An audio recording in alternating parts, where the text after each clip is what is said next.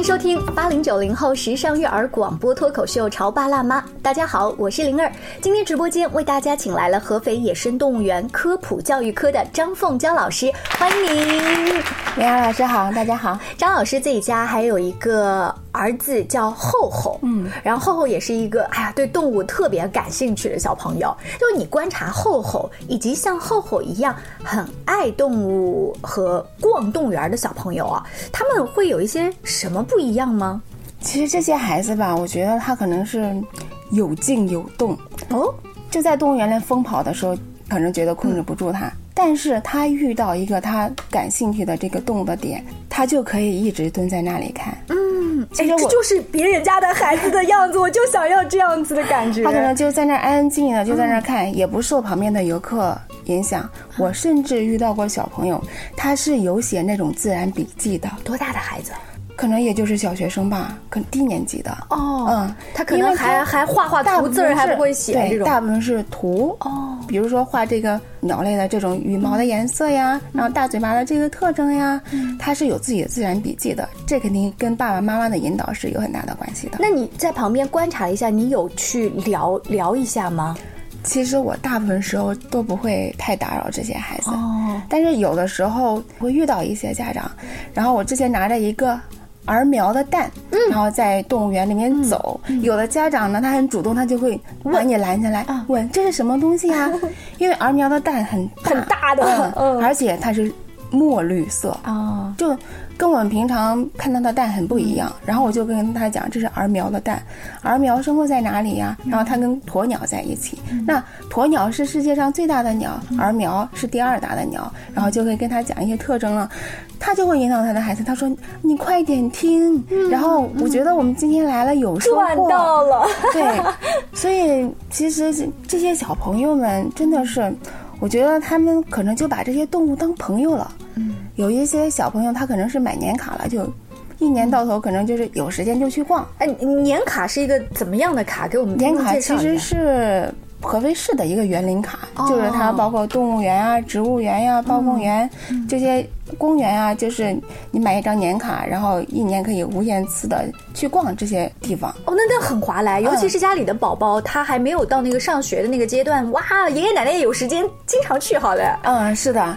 然后就爷爷奶奶呢，如果六十周岁以上就可以免费了。哦，嗯，其实我们在微信公众号的后台呀，其实经常会有一些家长，他应该是就是替孩子问的，他就说，哦，我们最近去动物园看到你们出生的一只小河马。哦，它最近怎么样了呀？嗯，还有你们那个出生的长颈鹿，它现在多高了呀？所以你其实看他，他是把这个动物当成一个朋友来看的。嗯，他过一段时间呢，他就想来关心关心他现在是什么样的状态。嗯，哎，我觉得这个特别好。但是你也提到了一个渠道，就是你们的公众号后台嘛，有多少家长啊，可能其实都没有留意，自己去公众号里搜一下“合肥野生动物园”，是可以看到张老师他们平时发了一些科普类的文章呀，包括可能跟孩子相关的一些呃，就是小的科普活动啊，像最近我。我就看到一个什么毛孩子宝宝迎接六一呀，就是小动物们也要过六一，是吧？这里面就放了一些动物宝宝们的呃小的视频跟一些科普文章，还提到了你刚才说的小河马。这我前一段时间去也看到了那个小河马宝宝。其实我们作为普通的游客，我看到的那一刻我也很激动，我会立马把它拍发到我们的就是同事的朋友圈，就说哎小河马出生了，你们周末也去。我们需要这样子的宣传，让嗯潮爸辣妈。妈们觉得现在的动物园跟咱小时候看到的真是不一样。其实看动物园吧，其实主要是可能是因为我们成长了，我们小时候关注的点不一样。长大了，你可能觉得，因为自己的知识现在越来越丰富了，你可能会往某些方向上来引导孩子，引导孩子正确的逛动物园。哦，正确的逛动物园，那相应的也会有错误的逛动物园。我记得上期张老师来直播间的时候就说到，呃，有的孩子可能会乱投递东西啊，或者大声喧哗，其实会把有一些小动物给惊到。呃。呃，如果有一个动物妈妈刚刚生宝宝，我看过一些科普类的文章，是说甚至工作人员会把那个像栅栏或者是窗帘给它围起来。新生的妈妈哦，也是容易得产后抑郁的，所以要让他们在安静的环境下，你不要去敲打那个玻璃呀等等。嗯，的确是的。你就比如说我们新生的金丝猴，就这些灵长类妈妈特别谨慎。嗯，就包括他们的饲养员奶爸奶妈进去之后，也很难拍到他们宝宝的照片。你一靠近，直接捂在怀里面，哦，特别的激进。就那一刻，他也不会觉得这个是我的奶爸奶妈，是照顾我的饲养员，是咱自家人。不会。就动物对后代的这种保护是一种本能的行为。那是不是过了咱们出月子了，或者孩子稍微这个大一点了，他能自己跑了就好一点了呢？嗯，是的，就说孩子可以单独跑了，然后他跟奶爸奶妈的距离还是比我们近很多的。我们可能刚一进那个场馆外面，他就已经开始机警了。哦，嗯，就是我们是绝对靠近不了的，嗯嗯，就是你进去的时候，他可能都已经缩到一高处去了，让奶爸奶妈大部分时候可以。稍微近一点距离的观察它，但是我们就是为了减少对它们的这种干扰，对，大部分时候就是正常的进行，呃，卫生清扫消毒之后，把食物给它摆进去，就尽快的推出来。这个也像我们爸爸妈妈一样，就是带自己家的孩子也是，你他写作业的时候，您别老进去，你要不要喝水？你要不要吃点蛋糕什么的，是吧？你确是的。做这个动物的奶爸奶妈，真的是有的时候啊，也要做节子。为什么？我我前一段时间也是看，呃，一个。老师说，耳苗这个动物啊，耳苗爸爸其实是特别尽职尽责的。他们要孵那个蛋，将近有四十天，好像是不吃不喝的。于是有一些耳苗爸爸年纪已经大了，饲养员的奶爸奶妈们是很心疼的。于是怎么办呢？就把他们的这个蛋啊偷偷的偷走。可是怎么偷走呢？他们举了一个例子说，拿一个假的耳苗蛋放在外面，这个耳苗爸爸一看说，哟，怎么有一个蛋漏了？就要把它给给撸回来。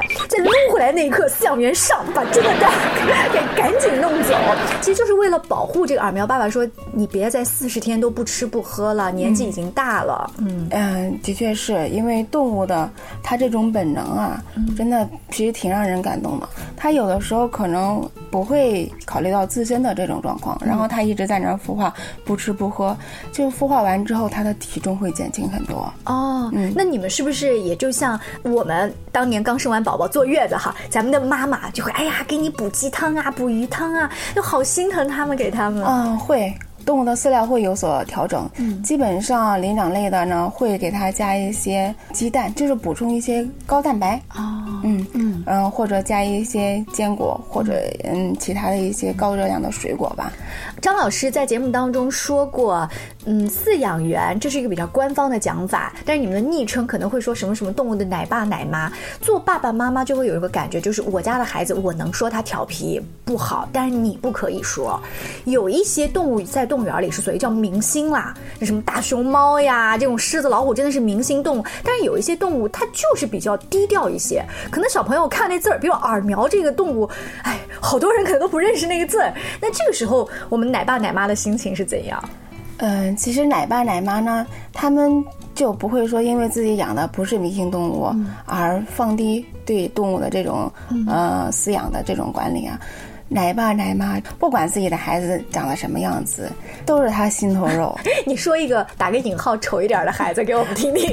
那那比如我们家的马来貘，嗯，马来貘呢，其实它是一个很胆小的一种动物哦，因为它也没有什么攻击的武器，然后它在野外逃避的这个技能呢，就是钻到水里面去。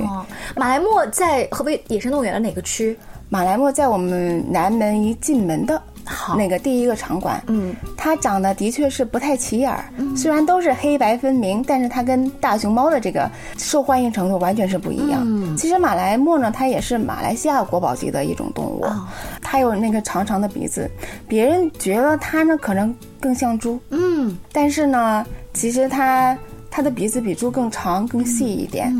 因为它的这个眼睛呢又不大，长得可能跟我们传统意义上这种肉乎乎、圆滚滚的不太一样啊，所以有人就会讲，哎呀，它好丑啊！而且它那个颜色也不好看，黑乎乎的，嗯，黑乎乎，然后一片白，然后我们奶爸听了就不高兴了，心里面就会讲，它怎么丑了呢？他就是长得这个样子的，你怎么能人家人家丑呢？奶爸心里就很不快活，就会跟我们吐槽这件事情。就是你你要说它的外形，只能在马来貘 A、马来貘 B 当中去比美，你怎么能拿马来貘跟狮子老虎比呢？对不对？的确是，就是这个奶爸真的是我的孩子，只能我说丑。是，呃，好，我们稍微休息一下，广告之后，请张凤娇老师接着来跟我们说说，在动物园里他发现那些有趣的故事，而这些故事其实平时会成为我们跟孩子逛动物园时有趣的谈资。你在收听的是《乔爸拉妈》，小欧零二，叫你变成更好的爸爸妈妈。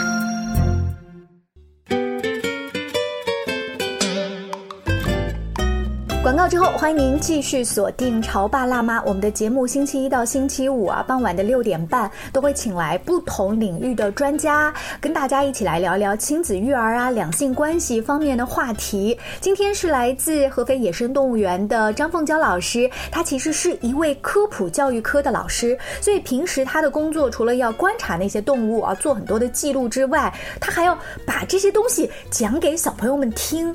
这是一个转化的过程，嗯，的确是。所以我们平常除了在办公室整理这些课程的资料之外。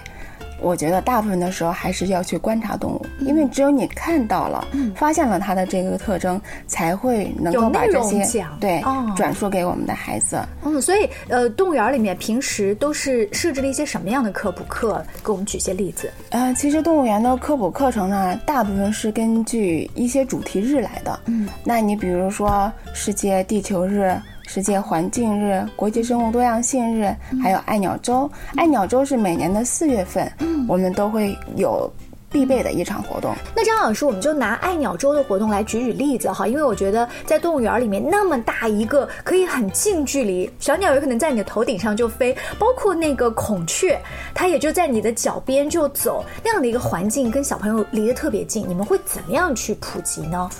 嗯，我们。带孩子呢，主要是在我们动物园里面，就百鸟园嘛。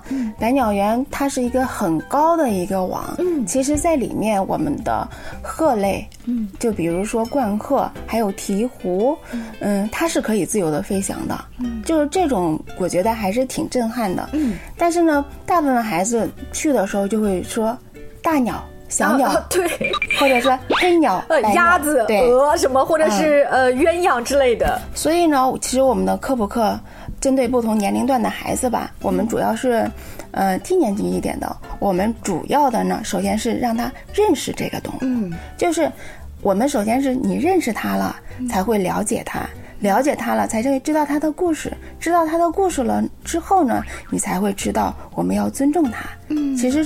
这是一个循序渐进的过程。那你比如说，我们百鸟园里面有黑天鹅，嗯，小天鹅，还有鹈鹕，还有我们中国的嗯国宝级的东方白鹳哦，白鹤。